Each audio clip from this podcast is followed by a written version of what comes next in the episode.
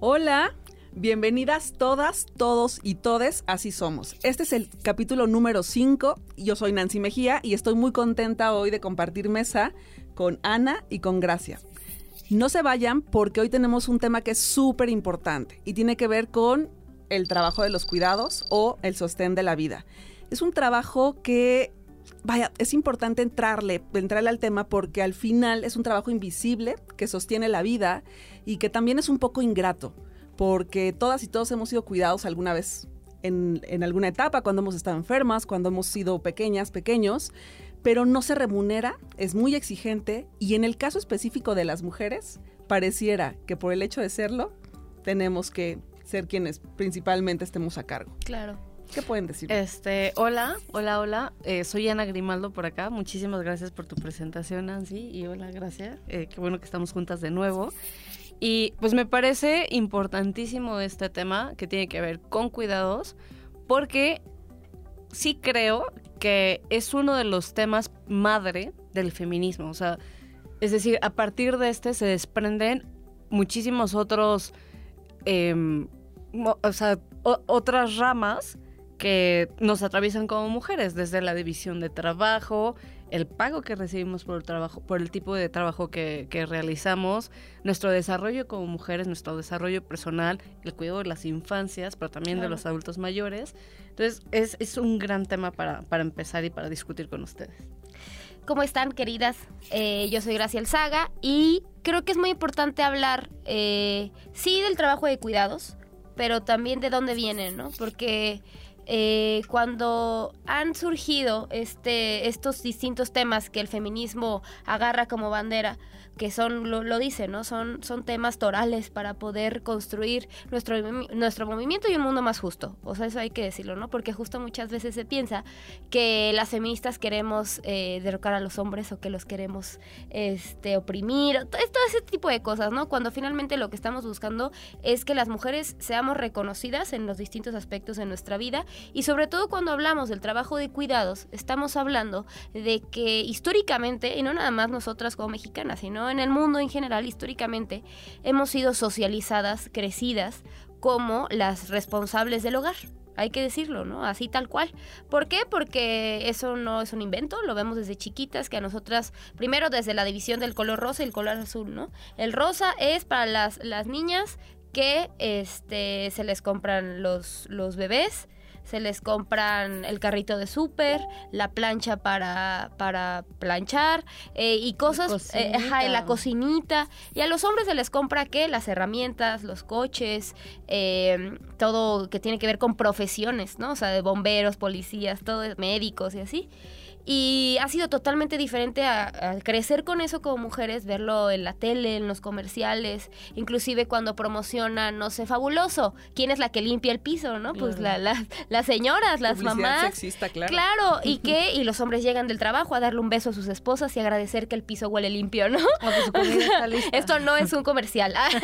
Pero sí es importante decir eso porque todo, todo eso que, eh, esa socialización, eh, finalmente se traduce en que, en que eso no en sí mismo está mal. Es decir, no tiene nada de malo que las mujeres estén en casa eh, lavando y cuidando a los hijos, a las hijas, a las personas de la tercera edad. Aquí lo malo es cuando no se reconoce como un trabajo cuando se reconoce como un favor o se reconoce como una obligación de las mujeres de tener que tener ese trabajo no remunerado y que al mismo tiempo no nada más la sociedad no lo reconoce, sino también el Estado. Uh -huh. Entonces yo creo que ahí es cuando ya comienzan las problemáticas más fuertes que estamos viviendo hoy en día. Claro, y en ese sentido es súper importante en esto del reconocimiento también la redistribución. Es decir, igual más adelante abordamos el Sistema Nacional de Cuidados que tiene que ver ya con una cosa tripartita entre sociedad, iniciativa privada y, y el Estado. Estado para entrarle. Pero a mí me gustaría empezar por la parte más privada, por la parte de casa. Y eso tiene que ver con la redistribución del trabajo. O sea, los datos lo que nos dicen es que las mujeres dedican 74% de su tiempo, más o menos, para cuidar. Sí. Versus el 25% que invierten los hombres. Y de nueva cuenta, retomo esta idea, no estamos hablando de eh, una guerra hombres-mujeres. No, no, no, a ver, al final vivimos en la casa, todas, todos necesitamos la ayuda de los demás, y si redistribuimos este trabajo, creo que en lo que logramos que las políticas públicas se implementen y existan y generen condiciones, podemos comenzar a cambiar como la parte más cotidiana. Y en ese sentido, también hay estudios. y escuchen esto, hombres, porque me parece que sí es súper, súper importante. Hay estudios que te dicen que cuando los hombres le entran a estas actividades, pueden gozar más de sus paternidades para quienes tienen hijos e hijas. Eh, se produce menos violencia y los lazos que se generan, los afectivos, son mucho más eh, importantes, duraderos y sólidos. Y también, y ya ustedes me dirán, la experiencia como hijas e hijos hacia los papás y las mamás es muy distinta. Se vive la vida mucho más bonita. Entonces, es un gran incentivo. Eh, ahora que lo mencionas, por, supuesto, en, en mi caso tuve la fortuna de contar con una crianza por parte de mi madre y por parte de mi padre. Y, y, que sí puedo presumir que fue, que fue lo más cercano a un piso parejo entre ellos, porque pese a que reconozco que mi papá ha sido un gran padre y que tengo que decirlo porque no es no es frecuente que tengan este nivel de participación en la crianza de sus hijas y de sus hijos. Y además de una o sea de una paternidad amorosa no no no fría no no demás. Pero pero sí pienso y o sea y haciendo un trabajo de revisión e incluso platicando con, o sea tanto con mi mamá como con mi papá sí puedo entender ya como adulta cuál fue la diferencia entre el nivel de crianza o sea el nivel de, de, de participación que tuvieron ambos en la crianza mía y de mis hermanos. Y, aquí quiero hacer un hincapié por demás importante, porque cuando hablamos de hombres y mujeres, no estamos partiendo de que existe un modelo eh, natural, como dicen en gente de derecha, de familia. A ver, estamos hablando de hombres y mujeres tan solo porque ese es el otro 50% de la población. Claro, pero atendiendo a que existen distintos modelos de familia, en, dentro de esos modelos de familia también tendría que, o sea, redistribuirse de igual manera. Pero si apelamos a hablar hombres, porque sigue siendo un modelo predominante, por lo menos ah, aquí en México, pero no es el único. Y entonces, habla, o sea, habiendo hecho anterior, y por la división sexual del trabajo, que esa sería como la concreción de lo que comentas, no porque exista un modelo de familia, sino que porque independientemente de la orientación sexual. y su identidad. Y de su identidad y de si hay una familia de cinco, de seis, son hermanas, amigas, roomies, lo que se estila tanto ahora, sí es división sexual del trabajo. Por eso hablábamos al principio de los estereotipos. Exacto. Mujeres, ¿no? Naciendo mujeres, implica que traes tu escobita y tu kit de enfermería pareciera. Porque eres buena, eres amorosa, entonces te encargas de esas tareas. Entonces, muy, muy pertinente la aclaración. y creo que, entonces, habiendo dicho eso, es importante entonces, eh, mencionábamos eh, fuera de aire que incluso hay muchos términos que las feministas usamos y que no están eh, socializados, socializados y que no son o sea, vamos, más allá de la teoría, no son muy conocidos, aunque todos los identificamos. Entonces me gustaría, Gracia, que empezáramos por definir qué son los cuidados. O sea, ¿por qué estamos hablando de esto? Pues yo creo que cuando hablamos de cuidados es en sí mismo cuando vamos a hablar en general, no tanto de cuando las mujeres tal, ¿no? Porque creo que también desde ahí empieza, sino cuando las personas en el hogar eh, cuidamos la, eh, la, alimentación, que la ropa esté limpia. En el caso de cuando hay personas eh, de la tercera edad, niños, niñas, cuando hay alguna discapacidad, ese trabajo de cuidado se vuelve mucho más eh, latente o mucho más fuerte, porque hay necesidades totalmente diferentes a las de estas poblaciones vulnerables, ¿no? Entonces, el trabajo de cuidados finalmente es lo que se ejerce en el hogar. Y cuando hablamos del hogar es todo lo que tiene que ver con, este, con cuidar otras personas, tal cual. Pero aquí hablamos ya con el factor mujer, ¿no? El factor mujer, eh, factor, y retomo lo que han dicho en estas, en estas participaciones, con que las mujeres somos las que nos hemos encargado de eso siempre, por nuestra socialización y lo que ha sucedido a lo largo de nuestra vida y a lo largo de la historia es que, eh, pues como las mujeres hacemos ese trabajo, ya es algo inherente a nosotras. Es decir, nosotras tenemos la obligación de hacerlo y por lo tanto los hombres tienen la obligación de salir a trabajar. Entonces eso ya incluye otro término, que es la división sexual del trabajo. Eh, la división sexual del trabajo básicamente se basa en eso, en lo que las mujeres tienen que hacer y lo que los hombres tienen que hacer, pero también partimos en que ya en los últimos años, a partir de eh, la tercera ola feminista, eh, las mujeres ya comienzan a exigir derechos laborales Es decir, a decir, yo también tengo eh, el derecho de trabajar, ¿no? De salir a trabajar. Entonces, en estos últimos años, ¿qué es lo que ha sucedido? Que las mujeres salen a trabajar, eh, pero salen a trabajar con eh, mayores jornadas laborales, con menos pago, con existe una brecha salarial impresionante, pero ¿qué pasa con esto después? Llegan al hogar y también tienen que trabajar. Y no pasa lo mismo con los hombres, ¿no? Los hombres, pues se sabe que desde chiquitos ellos tienen que, tener una profesión y que tienen que inclusive tener estudios y salir a trabajar y las mujeres no. Ahora se cuenta que llevamos fácil eh, unos 50 años o unos 100 años de atraso conforme a lo que los hombres les han dicho que tienen que hacer, ¿no? Entonces ahí ya tenemos dos términos bien importantes que, que yo creo que debemos de guardarlos a lo largo de esta conversación, que es la división sexual del trabajo y el trabajo de cuidados. Porque al entender que la división sexual del trabajo es la, la principal problemática que nos atraviesa todas las mujeres, para entonces poder exigir estos derechos y que el Estado realmente reconozca nuestro trabajo de cuidados, es ahí cuando ya vamos a poder realmente hablar de que existe una igualdad sustantiva entre hombres y mujeres. Mientras tanto, todo lo demás es propaganda, ¿no? Todo lo demás es propaganda. Necesitamos realmente enfocarnos en esos dos términos para poder exigir lo que históricamente siempre ha sido nuestro. No, totalmente de acuerdo. Y vaya, hace unos días tuvimos un encuentro sobre estadísticas eh, de género y la importancia de haber incluido, ¿no? La, es, para poder comparar justamente cómo estamos hombres y mujeres. Y también cuando tengan tiempo y quienes quieran ahondar más sobre esto, eh, el Instituto Nacional de las Mujeres tiene un centro de documentación bastante amplio y se acaba de publicar también recién cómo andamos, cómo andamos hombres y mujeres y entre otros temas está también este que es el de los cuidados. Pero eso se vuelve muy importante, ¿saben por qué? Porque junto con Hacienda, hablando de política pública y de cómo el Estado también tiene que intervenir, cómo se tienen que generar eh, políticas que abatan esas brechas de desigualdad, se dio a la tarea, Hacienda y Crédito, de poder calcular a cuánto equivale este trabajo del cuidado. Y estamos hablando de que si se remunerara, sería el 27% del Producto Interno Bruto. Es el porcentaje más alto que habría en la economía mexicana. No se iguala con ningún otro sector. De ese tamaño es. Y de nueva cuenta, quiero poner como el énfasis en por qué es importante. Porque sí es el cuidado de las personas, pero también de la alimentación, de la limpieza, y eso me recuerda... el acompañamiento emocional. Emocional y todo lo que implica. Por eso es el sostén de la vida.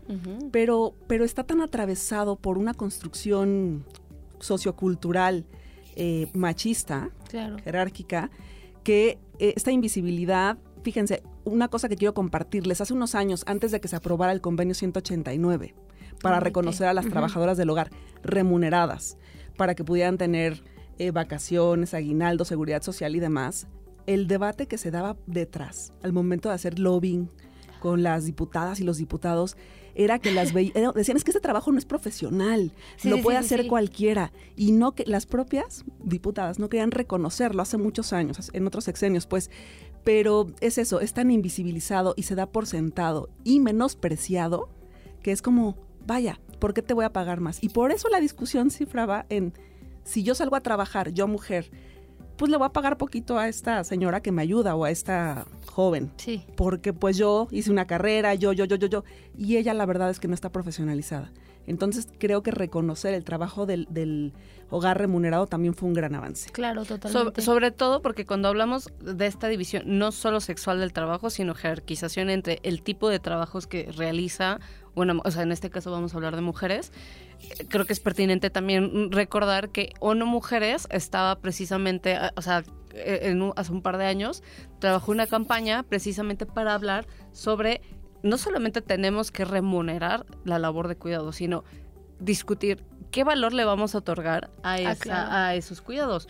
Porque no solamente es sentar y cambiar un pañal o no solamente es sentar y hacer la comida. A ver, todas esas son cosas que o sea, y tareas que necesitan una capacitación como cualquier otro empleo. Entonces, ¿por qué vamos a seguir haciendo menos o demeritando los requerimientos que labores como esa demandan? Claro. Entonces, primero, o sea, hablando del valor que se le otorga al dinero.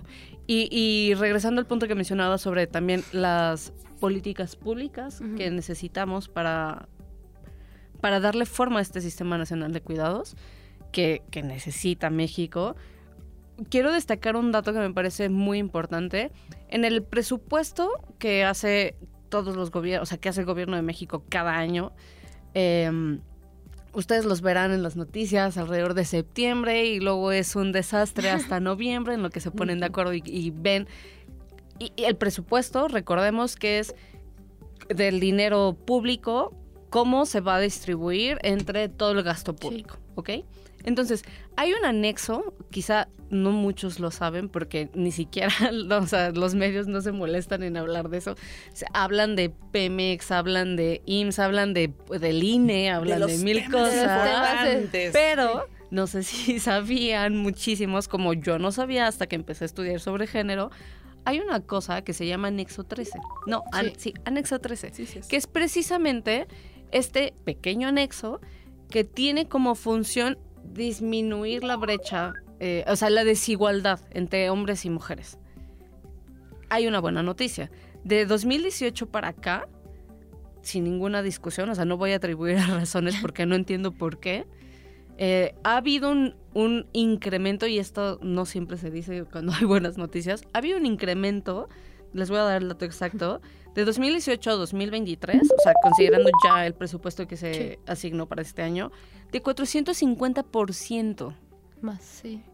Y entonces pensarías, "Güey, es mucho dinero, Ajá. muchísimo dinero. Y estamos mejor que antes de 2018. Voy a hablar de mi experiencia y de mi percepción. No, no necesariamente. ¿Qué pasa? ¿Por qué no si hay más dinero? En este presupuesto, o sea, si se meten a revisar un poquito, también ya entró un tema de eh, es- como programas sociales que tienen que ver con el cuidado a adultos mayores. Y, y otro tipo de minorías, no por ser menores, sino Sí, sí, sí. porque precisamente son, o sea, o sea, de distintos grupos demográficos. Y entonces, creo que pasa, y es algo que hemos eh, eh, conversado en, en capítulos anteriores, porque seguimos esperando que las mujeres arreglen todo. O sea, el feminismo, la madre que va a solucionar todos los problemas. Se tiene que dar atención a adultos mayores, por supuesto. Se tiene que hablar de infancias en, en igual, eh, en igual importancia y en igual frecuencia. Claro que sí. Medio ambiente, lo que sea. Pero ¿por qué en el apartado de feminismo? O sea, de género. ¿Por qué en esto? ¿Se atraviesan? Por supuesto que sí. Porque estamos hablando que las condiciones que llegan las adultas mujeres, o sea, las adultas mayores, por supuesto que son distintas que los a la que llegan los hombres. Para Claro. empezar porque viven más, Sí. ¿no? Pero ¿en qué condiciones? Viven más, pero trabajaron menos. Y trabajaron, pero, o sea, trabajaron menos porque, en- además, considerando generaciones anteriores, y su remuneración también, o sea, fue menor. Sí. Entonces, y, por y ahora, hablamos de las infancias, también hay condiciones distintas en el desarrollo de niñas y niñas, como los que tú mencionabas. O sea, para empezar, cómo nos socializan. Claro. Pero ¿por qué todo en género? Yo diría que ahí metería un tercer término, que es la perspectiva de género, ¿no? La perspectiva de género no debe corresponder únicamente a una parte del de, del presupuesto público, sino realmente debe de ir transversalizado, es decir, debe estar en todas partes la perspectiva de género, porque inclusive con la propuesta del Sistema Nacional de Cuidados, porque hay, por ejemplo, yo diría, sí, hay más presupuesto para este temas de género, ¿no? Pero primero entender que los temas de género están en todos lados. Y segundo, también entender que un avance importantísimo ha sido el poner sobre la mesa, o sea, que esta conversación que estamos teniendo no, es únicamente de nosotras tres o de las personas que nos están viendo, sino realmente es sobre ya una propuesta específica del Instituto de las Mujeres que está diciendo, a ver, no, el trabajo de cuidados importa. Entonces, por eso se está creando el Sistema Nacional de Cuidados, que lo que hace es poner sobre la mesa que el trabajo de, de, históricamente de las mujeres, pero en sí mismo el trabajo de cuidados, debe ser remunerado y al mismo tiempo debe ser reconocido por el Estado de manera integral, es decir, desde eh, los horarios extendidos de, de, los niños y las niñas en las escuelas, desde eh, la disminución de las brechas salariales, desde... Eh, ¿Qué clase de carreras estudian? Claro, ¿no? desde la asistencia, la asistencia a las personas adultas mayores. Y si bien ya hay programas sociales que lo que hacen es beneficiar a esas eh, minorías, o más bien es a esos grupos históricamente vulnerables, es importante reconocer que necesitamos algo mucho más allá, ¿no? Los programas sociales son parte de eh, una deuda histórica que hay que saldar, pero hay que hablar del Sistema Nacional de Cuidados y por eso yo creo que sería muy importante preguntarte a ti, Nancy. ¿Qué con qué el va? Sistema Nacional de Cuidados? ¿Por qué es tan importante? ¿Por qué se habla tanto? Yo te puedo decir que a mí lo único que me hace falta así del Sistema Nacional de Cuidados es hablar de presupuesto. Presupuesto porque cómo podemos ejercer y de qué manera podemos entender al Sistema Nacional de Cuidados como algo integral y no únicamente como algo aislado. Claro que sí, es súper, súper pertinente. Y en ese sentido solo quisiera hacer como un, como una especie de recapitulación, ahora que hablábamos de la transversalización, del anexo 13 y demás. A mí me parece que la lucha feminista, la lucha de las mujeres ha ido por etapas. La creación del Instituto Nacional de las Mujeres, precisamente, en, en el 2000, junto con, hoy que nace a la par, o después más bien, de la Ley General de Acceso a una Vida Libre de Violencia para las Mujeres, mandataba que se tenía que crear este eh, fondo monetario para hacer esa transversalización. Pero no olvidamos también que existe la interseccionalidad Totalmente. y que le hemos ido y que le hemos ido sumando y sumando y sumando cosas. Entonces, en efecto, para el 2023 comienza a quedarse corto, porque ya se cumplió con esa labor. Y algo que yo quiero celebrar de eh, estos últimos años, de lo que tú mencionabas, del 2018 al 2023, también tiene que ver con la llegada de más mujeres Claro. al poder, tanto en el Congreso, con congresos paritarios como tenemos ahora, pero también en el Ejecutivo y en la parte judicial.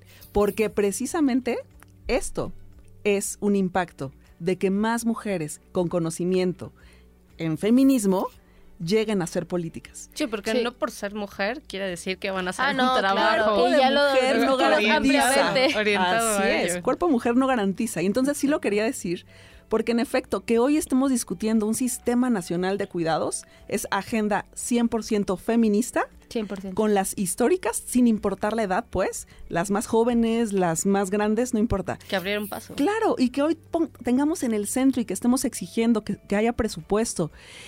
Vaya, eh, y quería decirlo, ya me emocioné, lo siento. Entonces, en ese sentido, el Sistema Nacional de Cuidados tiene como varias etapas. Desde el Instituto Nacional de las Mujeres, por ejemplo, se realizó también la Alianza Global por los Cuidados. Porque cuando tú haces cálculos, te das cuenta que no es suficiente con el dinero de política pública para entrarle, porque es algo muy grande. Por eso yo decía es tripartito. Sí. Tiene que ver con la iniciativa privada, con el Estado, pero también con la sociedad. Es decir, los hombres, y regreso para allá, no pueden no entrar con su parte Claro. porque no hay bolsa que alcance. Entonces, en ese sentido, ¿cuál es el estatus? Sí falta que se apruebe como ley, pero mientras tanto se está trabajando en un diagnóstico de todo lo que ya existe en el país con las casas para adultos mayores, las estancias infantiles. Hay todo un sistema para ver cómo, qué tenemos y qué se necesita para que en los próximos años más mujeres puedan desocupar su tiempo. Yo creo que le tenemos que dedicar un programa específico a este sistema y no Sí. quisiera que terminemos el programa sin decir dos cosas que son muy importantes para acabar como de apuntalarlo, eh, no solo desde el feminismo, sino desde la importancia que tiene. Y una es reflexionar, y lo decíamos hace rato, todas y todos vamos a necesitar de cuidado. Este país comienza a convertirse en un país de adultos mayores. Es decir, Sí. nuestra pirámide poblacional, que es mi generación, yo tengo 41 años, eh, conmigo muere, digamos, el- la parte más amplia de jóvenes y de fuerza productiva. A partir de mi generación comienza a haber menos nacimientos, menos fuerza productiva, el bono demográfico joven decrece y vamos a ser más quienes necesitemos cuidados. Cuidados. Entonces, ojo, yo nada más digo ojo en ese sentido porque nos debería alertar. Y la otra tiene que ver con el costo del, del trabajo de los cuidados. Datos nos dicen que aproximadamente al mes son 6.500, 6.300 pesos, lo que las mujeres dejan de percibir o en lo que se tasa el cuidado. Yo me pregunto si en México el salario mínimo es de 6.310 pesos, ¿quiénes están o estamos en condiciones de poder pagar por ese trabajo? Muy pocas Muy pocas personas. personas. Y la segunda, que es súper importante y que quisiera que con eso ustedes también pudieran cerrar. ¿Qué pasa cuando las mujeres no liberan su tiempo? Dejan de profesionalizarse, dejan de tener dinero. Pero por Exacto. favor, adelante. E- e- En este caso, me gustaría precisamente cerrar hablando y apelando a esta tercera parte que mencionamos desde la sociedad del Estado y también la, el sector privado. Porque el sector privado, la verdad, muy cómodo, pues es que no es ley, entonces yo no puedo hacer nada si no es ley. No, sí puedes y puedes hacer mucho. Entonces, creo que por eso es la importancia de hablar de permisos y de licencias. Y pues muchísimas gracias. O sea, creo que tenemos que seguir hablando, no, va, no basta este programa. Y muchas gracias por haberlo compartido con ustedes. Eh, pues bueno, el tiempo se nos acabó.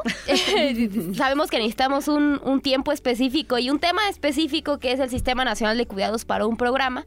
Eh, les agradecemos muchísimo por estar aquí. Nancy, Ana, Radio IPM. Nos vemos en la siguiente edición. Mano fuerte va barriendo, pone leña en el fogón. Mano firme cuando escribe una carta de amor. Manos que tiemblan, manos que sudan, manos de tierra, maíz y sal, manos que tocan dejando el alma, manos de sangre, de viento y mar,